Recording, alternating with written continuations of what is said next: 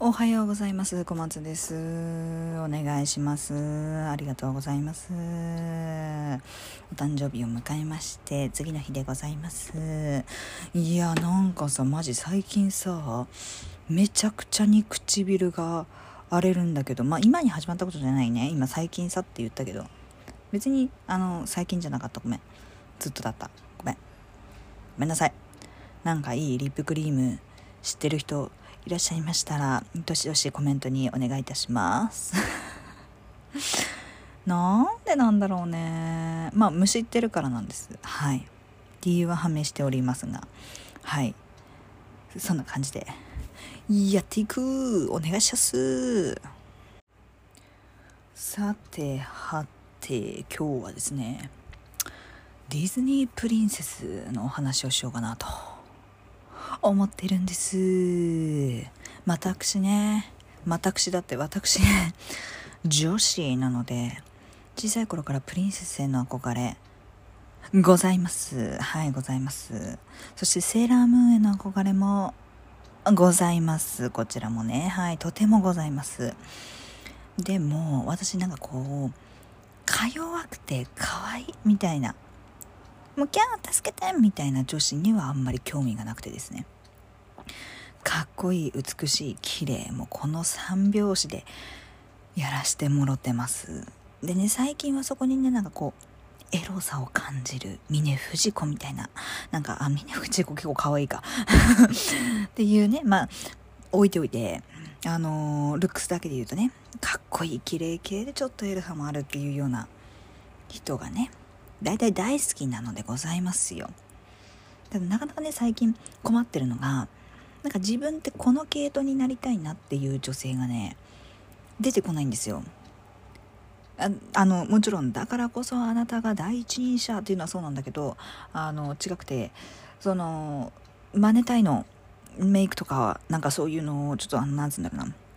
うんクールでかっこいい系なんだけど別に近寄りがたいわけじゃなくっててでカジュアルな感じなんだけどちょっとエロさを醸し出すみたいな感じ。あのー、そういう人になりたいんですけどなかなか私ってなんかこう相反してるじゃん？セクシーなんだけどカジュアルとか。なんかそういうのがねなかなかうまくこう私の表現にカチッと合う人がいなくてですね。難しい。難しい世の中。でだいぶ脱線してるんですけど。あのディズニーのプリンセスのお話をねさせていただきたいなと思っちゃうんですがあのー、私ね幼い頃から本当にねジャスミンが大好きなんですよ。今もね机の前にジャスミンのものをベタコラベタコラと貼らせてもろてますけれども本当にねあのジャスミンになりたくてっていう小説でも書こうかしらっていうぐらい。何を言ってるんだって感じですけど小説でも書こうかしらと思うぐらいジャスミンがね小さい頃から大の大の大のお気に入りでございごめんなさいカチッてやっちゃった。大の大の大のお気に入りでござんすの。ござんすの。であのー、小さい頃からね、まあ、ディズニー私テーマパークも大好きだよって話してるんですけどディズニーは全般的に大好きなんですよ。ただなんかこうジャスミンってうーん何て言うんだろうな。他の姫にない芯が通った。女性ででしてね。王女の生まれ王女の王家の生まれなんですけれどもお父様がねあのこれジャスミンと。そろそろあなたもお見合いをしなさいと。15ですよ。15でお見合いっていうのもぶったまげた話ですけれども。まああちこちからね金持ちの王様が来ますよ。王子か。王子が来ますよ。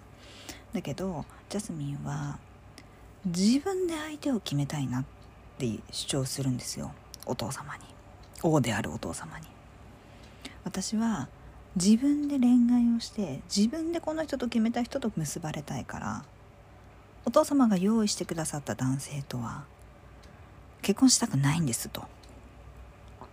まずそこすごく芯が強いですよね。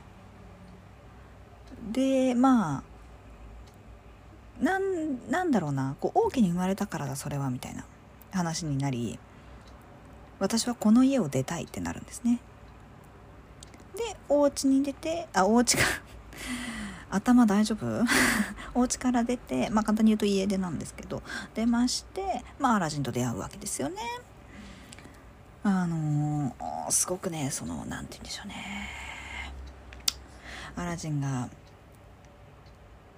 すごく貧乏な状態の形状というか のことをあの通称ドブネズミというんですけれども、まあ、それはジャファー様がねつけてくださったあだ名なんですけれどもドブネズミの状態っていうのが私大の大の大好物でございましてもう王子になるとあのすごくきらびやかな服装になってしまうのであんまりあのあの好きなんですよ。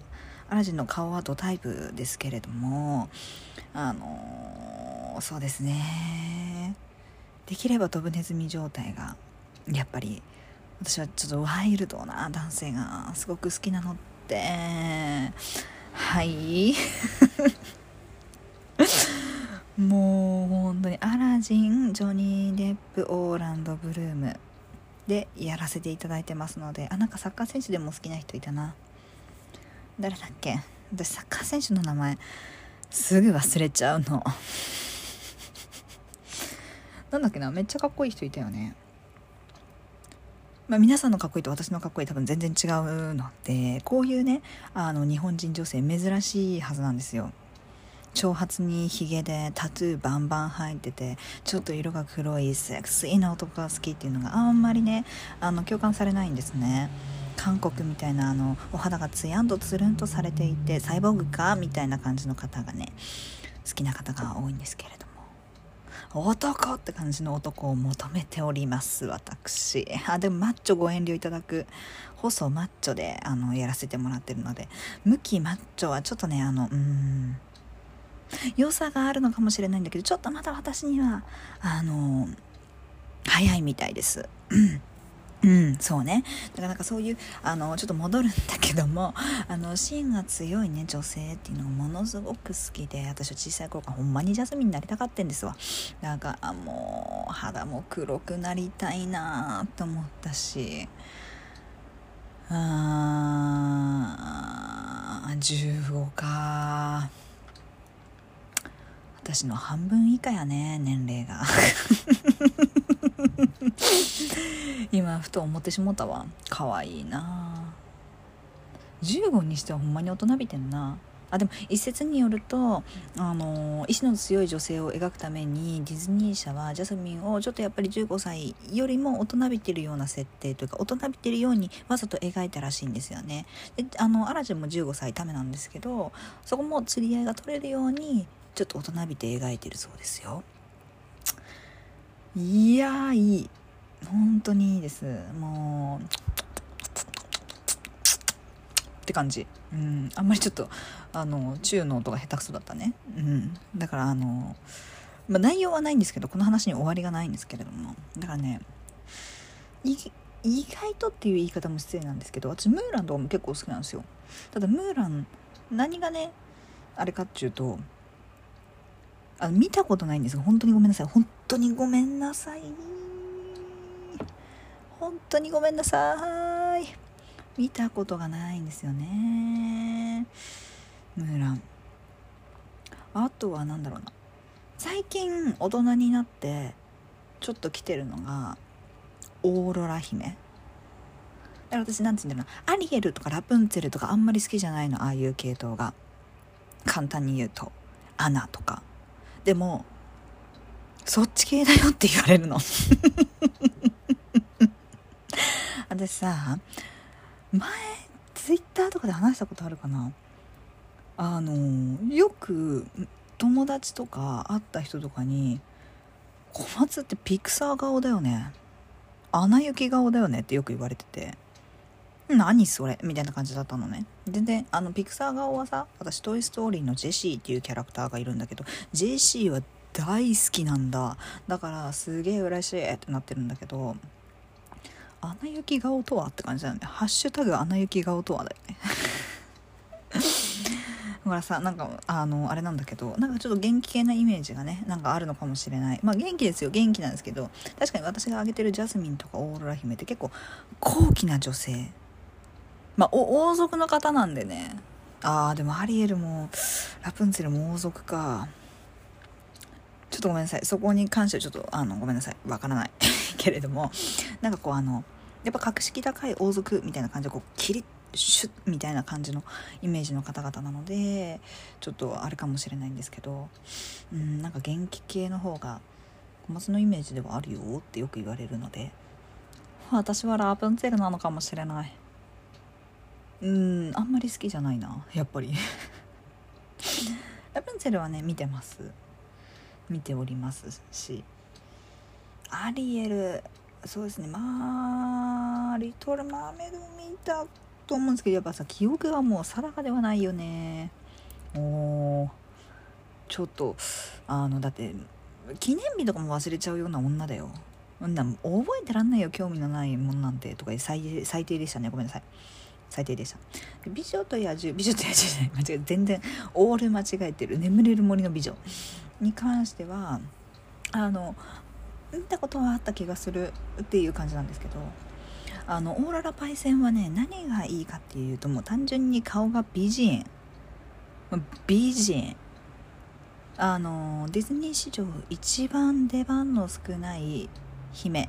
プリンセスというふうに言われてるんですけどそりゃそうだわな。ずっと寝てるもん。ずっと寝てんすよ。あのー、マルフィセントに眠らされてて王子がずっと活躍してるお話なのであれなんですけどあの私オーロラ姫のあのピンクのドレスの状態がまあめちゃくちゃ好きなんですよね。であの分かりやすいもう分かりやすい。白人の金髪のあの感じよね。ザ海外の女みたいな。なんかこううん。全員海外の女なんだけどさ。あね白雪姫ってさ小さい頃さ海外の人だと思ってた？私さ日本人だと思ってたんだよ。で結構あの友達にもそういう人がいてその小学校かなんかの時に話が結構盛り上がったんだけど生まれて初めてディズニーランドに行った時の何が衝撃って白雪姫が外人なことだよねみたいな話をすると分かるってみんなに言ってもらってたのね。でなんでかなって思うとやっぱりどうしても白い肌と黒い髪の毛そしてあの白雪姫という題名がとっても悪さをしてやがる。しかも白雪姫って題名っていうかその子の名前も白雪姫じゃん。で白雪とか呼ばれてるやん。だからもうあのー、そうなるよね。そういう気持ちになるよね。だが確かにその王子の着てる衣装とかはさ全然日本っぽくねえなみたいな。今考えたらね。和だったらもう着物着とるわなっていう話なので。確かにそうなんですけど。でも小さい頃はあれ日本人だと思ってたな。でもこれ母親に言ったんですよ。これすごい賛同を受けてさみたいなそうすごい日本人だって信じてたのにパレードで外人が出てきて本当にびっくりしたみたいな話をした時に母親が「え？絶対外人でしょ?」みたいな感じだったのでなぜ？みたいな。ん？どこからそうなった？みたいな。なんかディズニー社から直接に外人ですみたいな情報でももらってるんですかね。ちょっとわからなかったんですけれども。はい。そんな感じでした。お疲れ。ということで、次のコーナー行きましょうか。はい。はい、だいぶお話がね、盛り上がってしまいましたけど、今日の一枚引きいてみましょう。はいはいはいはいはいはい女帝の聖一。女帝の聖一ですね。いいですね。今日はね、いろんな人に感謝しましょう。いろんなことに、いろんなものに感謝しましょう。あのーやっぱりね身近なものに対しての感謝っていうのは忘れてしまうんですよねでも当たり前って本当になくて当たり前って思ったら感謝すべきことってよくゲッターズ飯田さんもね私の大好きなゲッターズさんも言ってらっしゃるんですけど本当にそうで当たり前って言ってることも地球の裏側に行ったら全く当たり前でなかったりとかうーんまあ、それは自分の何て言うんだろうなうーん社会的に守られていることだったりとかってするわけですよね。例えば日本で言ったらトイレあんなに綺麗ですけど海外に行ったらすごい汚いって言いますよね私オーストラリア行った時そんな汚かったっけと思うんですけどちょっと分かんないんですけど。あれ？って感じなんですけどなんかそう汚いらしいですね。ところもあるらしいですね。